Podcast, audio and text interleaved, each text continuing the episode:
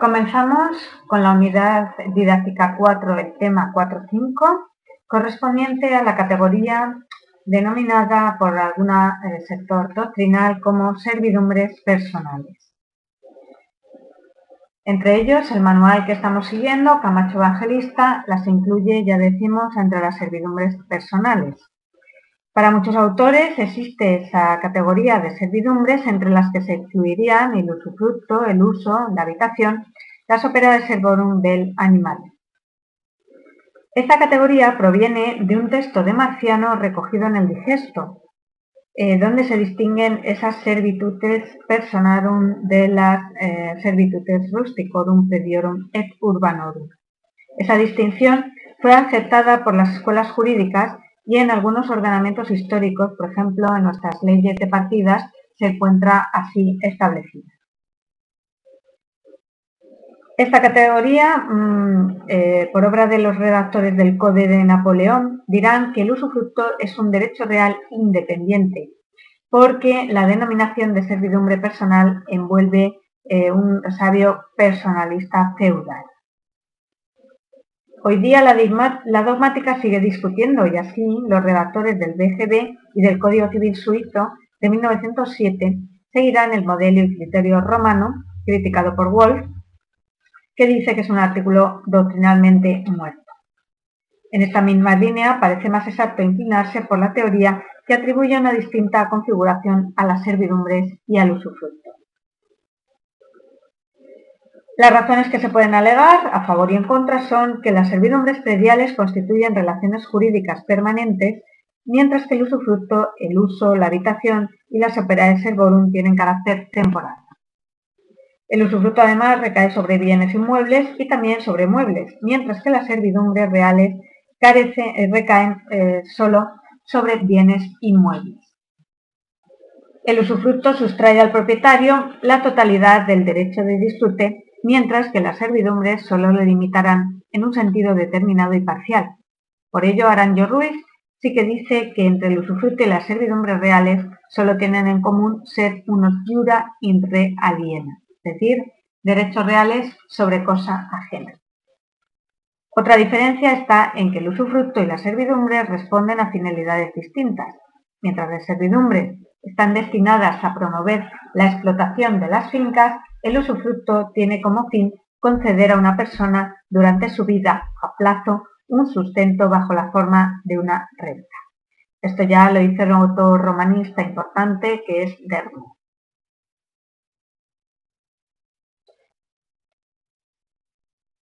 Sí podemos decir, en cuanto al concepto de usufructo, que es un derecho a usar y disfrutar de una cosa ajena dejando a salvo su esencia. Así lo dice un texto de Paulo en Digesto 7.1.1. Usus fructus es ius alienis rebus utendi fruendi salva redum sustancia. El usufructo es el derecho a usar una cosa ajena dejando a salvo su sustancia. En parecidos términos se pronuncia nuestro Código Civil cuando en su artículo 467 nos dice que el usufructo da derecho a disfrutar los bienes ajenos con la obligación de conservar su forma y sustancia, a no ser que el título de Constitución o la ley autoricen otra cosa. La expresión salva rerum sustancia ha dado lugar a muchas interpretaciones, puesto que para algunos significa que la cosa debe usarse sin que se destruya. Para otros, hace alusión a los límites de duración del usufructo, es decir, que el usufructo durará mientras dure la cosa. Para otros significa que el objeto del usufructo no es la cosa en sí, sino los frutos. Y para otros, la expresión se refiere a la obligación del usufructuario de conservar la cosa, si bien esta última interpretación no parece demasiado exacta ya que durante largo tiempo el usufructuario se obligaba por una cautio usufructuaria añadida a la conservación de la cosa. El usufructo es un derecho real, en definitiva, nacido en época tardía y en conexión con los legados como derecho alimentario que se concedía a la viuda para que continuase viviendo eh, sin mermar los derechos hereditarios de sus hijos con el nivel de vida que había tenido durante eh, su matrimonio. Al titular del usufructo se le llama fructuarius o usufructuarius y también dominus usufructus. Al propietario de la cosa, nudo propietario, se le llama dominus proprietatis o simplemente propietario. En cuanto a los límites de duración del usufructo, el máximo es la vida del usufructuario. Si se trata de un usufructo a favor de una persona jurídica, el límite siempre serán los 100 años. El usufructo no pasa eh, a los herederos del titular ni puede transmitirse inter vivos ni mortis causa. Lo que sí puede cederse es su ejercicio, pero nunca el derecho del usufructo. Por lo tanto, estamos hablando de un derecho inalienable e intransferible. Por lo que respecta a los derechos y obligaciones del usufructuario, los derechos del usufructuario principalmente es usar la cosa y también adquirir los frutos, ya sean naturales o civiles. El uso de la cosa es necesario para la producción fructífera, porque fructus sine uso esse non potest. El usufructo, por tanto, da derecho a la adquisición de todos los frutos, los naturales, si es que la cosa los produce, y los civiles. Serán naturales los frutos que rinde espontáneamente la cosa, la leche de los animales, los frutos de los árboles, etc. Civiles serán aquellos no producidos directamente, sino en virtud de algún eh, empleo de ella, es decir, alquileres, rentas, intereses, etc. El usufructuario dispone de los frutos naturales, pero no los adquiere sino con la toma de posesión a través de la percepción. Es decir, cuando lo recoge con la percepción personal o mediante otras personas. Por lo tanto, para, para adquirir los frutos debe ejercitar ese derecho. Antiguamente es probable que los adquiriera por simple separación.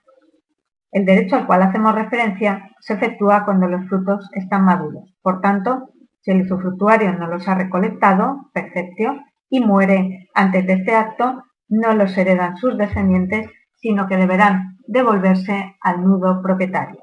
Así se expresa claramente en Digesto 6, 1, 78. En cuanto a los frutos civiles, no pasa lo mismo, pues se adquieren en proporción del tiempo que dure el usufructo y día por día. Sin embargo, no todas las cosas y los frutos se adquieren por percepción, puesto que tienen sus excepciones. El poseedor, por ejemplo, de buena fe adquiere por simple separatio, distinto del usufructuario. Otra excepción resulta de las fuentes donde se dice que la cría de los animales pertenecerá al usufructuario de la hembra desde que nace. Con respecto a los frutos naturales, será necesario aclarar cuáles deben ser porque no se hace extensivo a todos los rendimientos de la cosa. Las fuentes nos dan varias decisiones. Los árboles y las plantas que se encuentran en una propiedad pueden ser considerados como frutos o no. Las plantas fructíferas corresponden indudablemente al dueño, porque no son producciones periódicas de la cosa, pero tras adquisiciones eventuales, como los árboles de los bosques sometidos a corte o a explotación, se consideran como frutos atribuidos al usufructuario. Sin embargo, este debe, según las zonas y las costumbres, esperar a la época que corresponda para talar los montes. Pertenecerán de ordinario al usufructuario todos aquellos árboles y plantas arrancados y que se sequen, en cuanto a las ramas de los viñedos, puede usarlas como tutores o estacas, pero no aprovechar las plantaciones destinadas a algún uso industrial ni a las ramas desgajadas por el viento. Debe reemplazar las viñas y árboles que perezcan. Le corresponde asimismo el disfrute de las canteras y de las minas, si estaban en beneficio cuando entró en el fondo, pero no puede abrir nuevas acrecentando su derecho.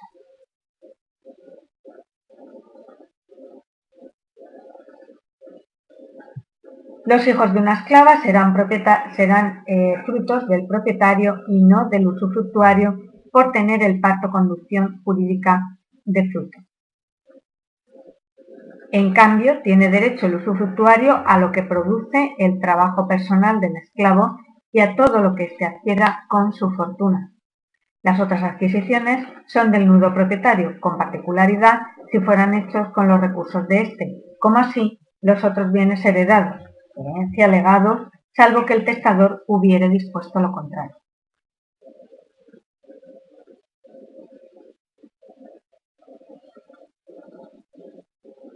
Al usufructuario, por tanto, y ya lo dijimos, le corresponde el jus que es el derecho a percibir los frutos, pero este derecho caduca si altera la estructura de la cosa que tiene en usufructo, aún mejorándola. Si el cambio fuese esencial, convirtiendo, por ejemplo, un prado en un campo dedicado a la agricultura. Entre las obligaciones del usufructuario está la de disponer la de la cosa usufructuaria como un buen padre de familia, o decir de otra manera, como un bonus B. Debe conservarla sin modificar su forma, pero puede introducir mejoras que no alteren su naturaleza. Será responsable personalmente de los desperfectos de la cosa dada en usufructo, causados solamente por culpa o dolo, pudiendo por causas muy graves pedirle el propietario su restitución. También tiene el deber de custodiar la cosa que ha sido entregada en usufructo y desde que dispone de los frutos también debe soportar las cargas que gravitan sobre la cosa, como las reparaciones ordinarias y todas aquellas impensas solamente necesarias para el mantenimiento de la misma. Por lo tanto, también deberá pagar los impuestos y las contribuciones necesarias. Debe también reemplazar los árboles frutales secos y las viñas improductivas, pero no está obligado a reponer los árboles caídos o arrancados por otra causa.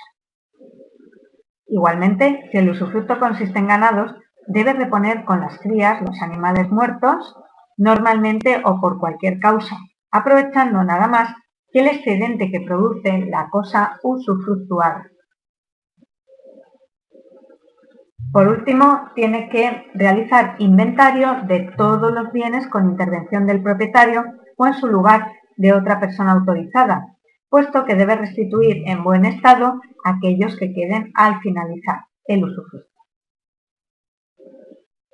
La devolución de la cosa se efectúa en el momento en que expira el usufructo, porque su naturaleza es esencialmente temporal. El cumplimiento de todas estas obligaciones están garantizadas mediante la caución fructuaria o la promesa estipulatoria de cuidar la cosa y restituirla por sí, por sí o por sus herederos según se haya convenido. Esta caución fue primeramente impuesta por el pretor alegatario del usufructo y se hizo después extensiva a otros casos análogos. Cuando no presta la garantía exigida, el nudo propietario puede no entregar la cosa o repetirla si está ya en poder del usufructuario. Posteriormente se eximió de entregar la cautio a ciertas personas. Por ejemplo, no será necesario para el padre que tiene el usufructo legal de los bienes adventicios del hijo cuando el donante se reservara el usufructo para él.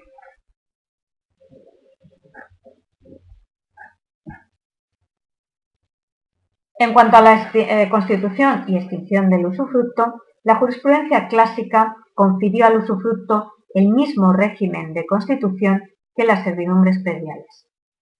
Así, en Gallo 230 se indica como modo de constitución la endureces. Modo usual era la emancipatio en la que el cedente se reservaba el uso de la cosa y los frutos, deductio, solo transfiriendo la nuda propiedad. Otra forma será el legado, legatum per vindicatione, por el que el testador confería al negatario el jus utendi y fluendi, salva redum sustancia, de una cosa en la que confería la nuda propiedad al heredero. Otra de las formas de concesión será por ley, por ejemplo, el usufructo del pater sobre el peculio adventicio del hijo, como ya hemos hecho constar. También cabe la constitución del usufructo por medio de la judicatio en los casos de ejercicio de los juicios divisorios de partición de la cosa común. No es posible la constitución del usufructo por usucatio. La extinción del usufructo, entre otras causas, será la muerte del usufructuario, el transcurso de 100 años si se trata de un usufructo a favor de una persona jurídica, la expiración del plazo por el que se constituyó, por consolidación, es decir, confusión, reunión del usufructo y la propiedad en una misma persona, por renuncia del usufructuario, destrucción y pérdida total del objeto del usufructo y por prescripción, es decir, 6 años para bienes muebles y 30 para inmuebles. Nos falta hacer una referencia sucinta en este tema al cuasi usufructo, antes de pasar a los otros derechos. No todas las cosas se pueden dejar en usufructo porque se consumen con el uso. No es posible por tal causa el usufructo de lo consumible, ni de lo comestible. Por eso se debe distinguir el usufructo perfecto del imperfecto, llamado también cuasi usufructo. Para determinar si pueden ser objeto de un verdadero usufructo o no, las cosas que con el tiempo no se destruyen, pero pierden valor, depende del criterio de quien las haya constituido. Solía ocurrir con frecuencia que entre los bienes dejados por el testador se encontraran incluidas algunas cosas fungibles como dinero. Entonces, a causa de esta naturaleza, el legatorio no las podía usar. Esta clase de liberalidades era común entre los esposos. Para remediar este inconveniente, un Senado consulto de fecha incierta y probablemente aparecido al final de la Edad Republicana o al comienzo de la Edad Imperial bajo Augusto o Tiberio, citado por Ulpiano, estatuyó que se podía legar en usufructo patrimonios enteros. A raíz de esta disposición, se dedujo la posibilidad de constituir, mediante legado, el usufructo de las cosas fungibles o consumibles, granos, dinero, etc., que serían inútiles si no las consumiera o cambiara su sustancia el cuasi usufructuario, estableciéndola, estableciéndose así entre el legatario y estas una relación análoga al usufructo y que se llamó por eso cuasi usufructo.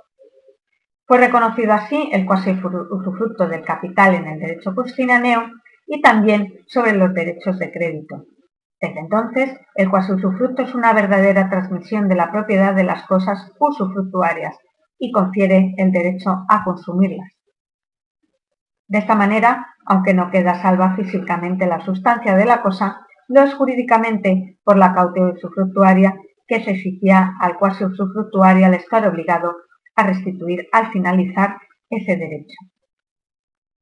Otras tantas cosas del mismo género y de la misma calidad y el importe o el importe del precio mm, respectivo.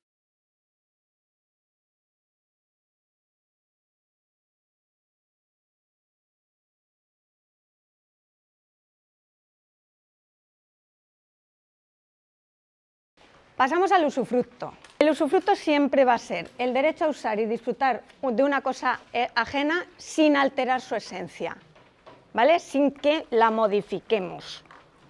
El usufructuario no puede modificar la cosa, como sabéis. Bien, entonces, derecho a usar y disfrutar de la cosa ajena, obviamente.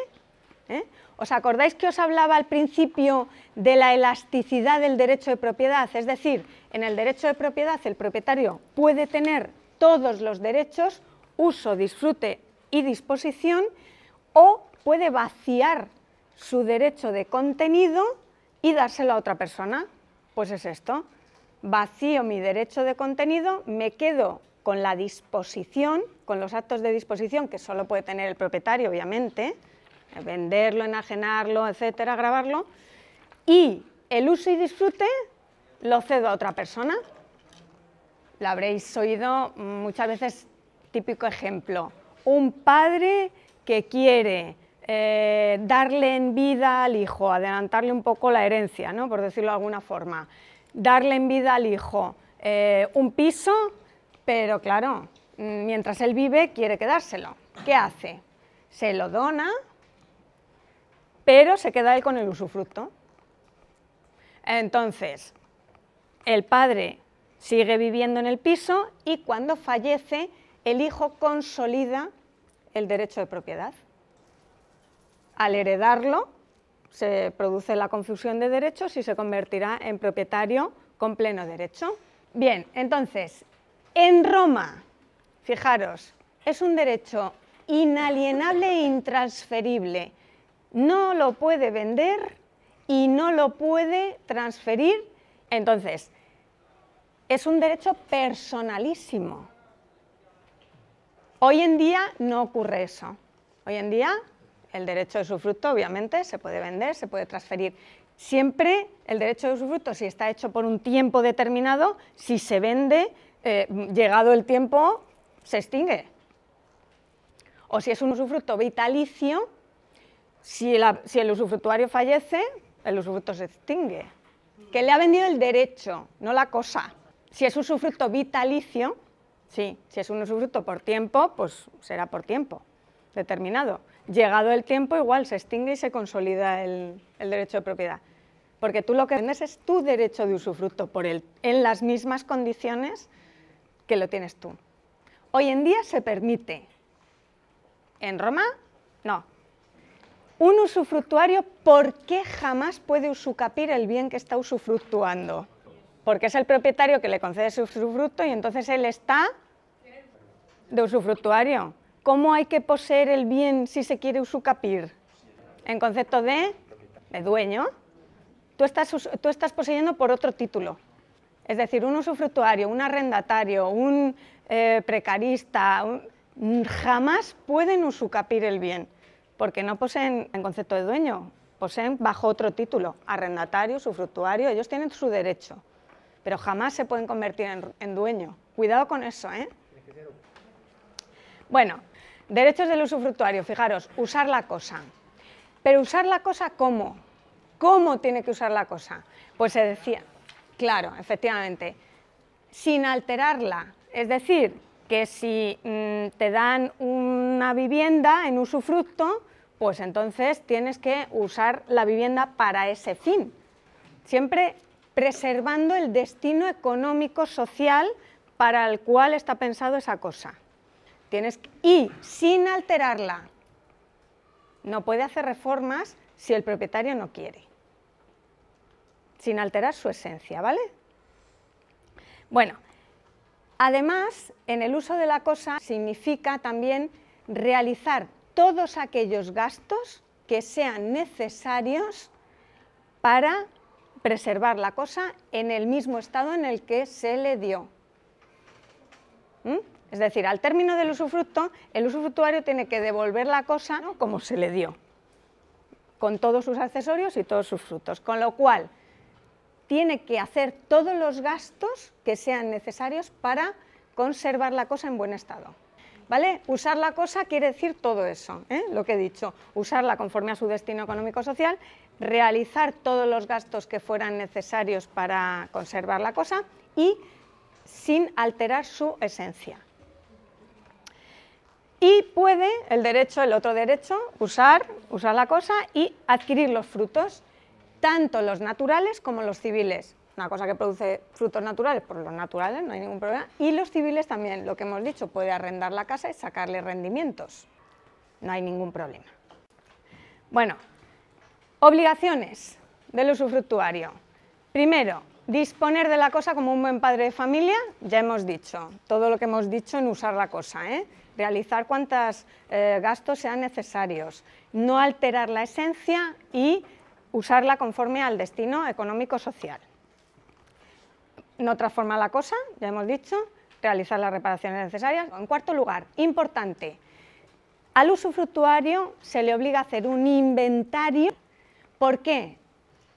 ¿Por qué tiene obligación? Hoy en día igual, ¿eh? ¿Por qué? Efectivamente, porque al término del usufructo tiene que devolver la cosa con todos los accesorios y los frutos. Los frutos existentes, no los que ha consumido. Los que ha percibido, no, los existentes. ¿eh? Si es que hubiera algunos existentes. Muy bien. Entonces, efectivamente se realiza un inventario porque se tienen que devolver la cosa con todos los accesorios que se han consignado. Hoy en día igual, ¿eh? al hacer el usufructo hay que hacer el inventario. Y luego, en quinto lugar, importante, lo que se denomina la cautio usufructuaria. Hoy en día también existe. El usufructuario tiene que prestar una caución, ¿eh? depositar una suma de dinero, ¿para qué? Para responder de los posibles daños y perjuicios que se pudieran causar en la cosa. Entonces, el usufructuario presta la cautio usufructuaria y al término del usufructo se devuelve. El propietario lo tiene que devolver. Entonces, la cautio usufructuaria era tan importante que si el usufructuario no la prestaba, el propietario no tenía obligación de darle la cosa. Es decir, hasta que el usufructuario, por mucho que se hubiera constituido el usufructo ya, hasta que el usufructuario no prestaba la caución, el eh, propietario no tenía obligación de darle la cosa. Nos adentramos ya en el tema del derecho de uso. El uso o uso se puede definir como un derecho real, vitalicio, personal, mediante el cual se puede obtener de una cosa ajena que originariamente fue una casa toda la utilidad posible que pueda proporcionar con arreglo a su naturaleza y destino, y eso sí, sin disponer la percepción de los eh, frutos. Es lo que dice también otro texto del piano, qui usus relictus es uti potes, non potes. Este texto se encuentra en Digesto 782 y es bastante clarificante al ver que el derecho de uso comprende el derecho a usar de una cosa ajena, pero solo para satisfacer las necesidades propias del usuario. Por lo tanto, no contiene eh, el derecho de uso el poder de disfrutar del usufruendo. Y eh, el usuario no puede disponer de ningún fruto, ya sea natural o civil, Sin embargo, debido a la interpretación de los jurisconsultos, sí se le permitió, a partir de la jurisprudencia clásica, empezó a permitírsele al usuario un derecho restringido a los frutos cuando sirvieran para las necesidades personales diarias del titular, como por ejemplo tomar forrajes, legumbres, un poco de leña, leche, etc. Sería así el derecho de uso una especie de usufructo limitado regido por análogos principios al cuasi usufructo, o sea, un cuasi uso de cosas consumibles. Por otra parte, el usuario no puede ceder su derecho, no puede venderlo ni transferir su, su ejercicio a título gratuito, a diferencia del usufructo, porque alteraría su naturaleza jurídica. Usus non potest a personas separari, o el uso no se puede separar de la persona. Tampoco puede establecerse el uso sobre alguna parte de la cosa porque es considerado un derecho indivisible e impersonal, pero puede participar su familia. Las obligaciones del usuario generalmente serán las mismas que eh, se dijeron para el usufructuario, pero además también tiene que dar la cautio usuaria. La constitución del uso se puede realizar por contrato, por prescripción ordinaria y también por testamento. Por contrato, mediante el pacto entre las partes, por el cual el uso eh, sobre una cosa ajena se permite. Eh, prescripción ordinaria, como hemos dicho anteriormente, también se permite la adquisición del uso. Y por testamento, cuando el propio testador deja este derecho de uso sobre una cosa a una determinada persona eh, mm, en su testamento. La extinción del uso puede ser por muerte del usuario, por el no uso y por cesión de su derecho, incluso por la renuncia. El uso, por otra parte, está sometido de ordinario a las mismas reglas que el usufructo, tanto para su constitución como para su extinción.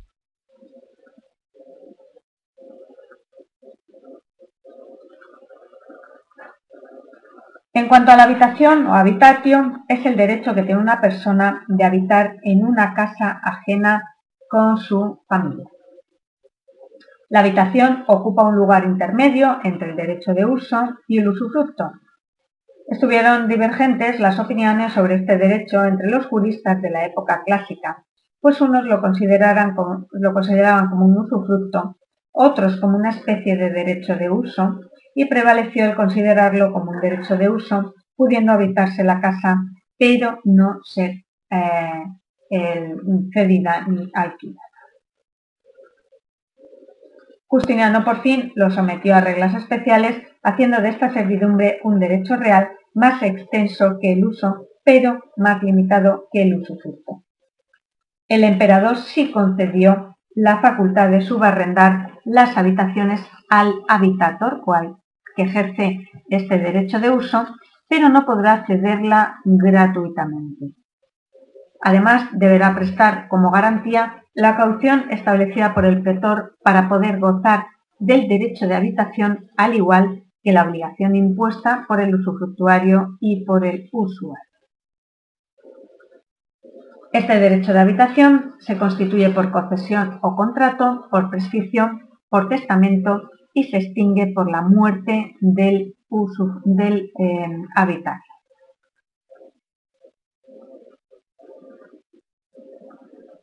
No cesa como el uso y el usufructo por el no ejercicio o no uso, y tampoco por capitis de minutium, según nos consta en Digesto 7, 8, 10.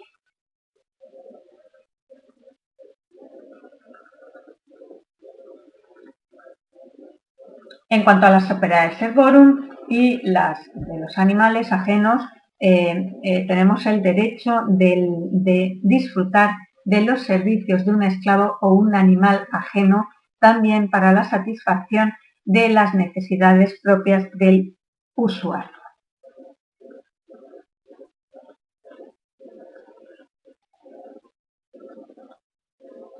Mm, como en el uso y la habitación, se tiene que imponer la caución y también abonar los gastos necesarios. Esto eh, se trata de no percibir los frutos, el aprovechamiento tiene que ser personal o se, se podía acceder en arriendo a cambio de una compensación económica. Sería un derecho vitalicio porque la particularidad de esta servidumbre creada por el pretor es un título del digesto que coloca el trabajo de los animales entre las servidumbres personales. La extinción se daría con la muerte del esclavo o con la renuncia del titular.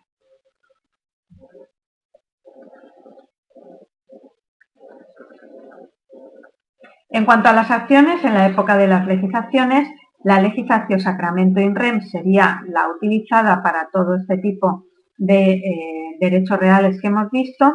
En época de procedimiento formulario sería una act in rem similar a la reivindicatio y más adelante la cautio de amplius non turbando que defendería al usufructuario y por extensión al resto de eh, titulares de derechos reales sobre cosa ajena de los actos que aplicase perturbar e implicase perturbar el uso proveniente del propietario. Con esto acabamos ya el tema correspondiente a los jura in re alienium y eh, pasaremos en el siguiente a los derechos eh, reales de